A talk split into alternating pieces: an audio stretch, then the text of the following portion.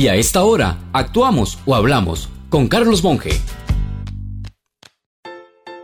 Ahora celebrando el Bicentenario, se me vuelve significativo un recuerdo de 1978, cuando siendo instructor de Lina, gracias a una beca del Estado de Israel, llegué a Tel Aviv con unos pocos ticos en medio de un grupo de latinoamericanos.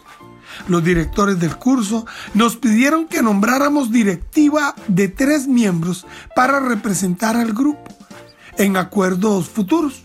Como opinaban sin decidir, me puse de pie, fui a la pizarra y con tiza en mano les propuse que nominaran candidatos. Alguno me siguió la idea y propuso a otro. Así surgió una media docena de nombres, entre los cuales estaba el mío, aunque perdí abrumadoramente.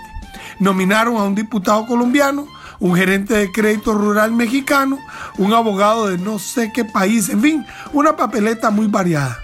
Ante eso, el proceso avanzó y fui pidiendo el voto mientras iba anotando con rayitas los votos para cada uno, logrando al final la meta con los tres ganadores. Fácil, según yo. Ahí empezó lo duro. Se alzaron las voces de los que decían que de dónde había salido esa forma de escoger, que había que utilizar otra por antecedentes o por edad, cualquier cosa.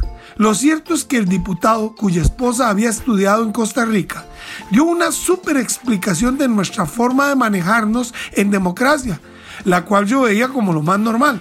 Enfrentó a un militar centroamericano y junto a un argentino hasta hicieron ver que hasta yo había respetado el proceso porque perdí. Pero la verdad es que gané. Ahí aprendí que cuando se dice independencia y democracia, pocos como los ticos ¿Entendemos esos conceptos?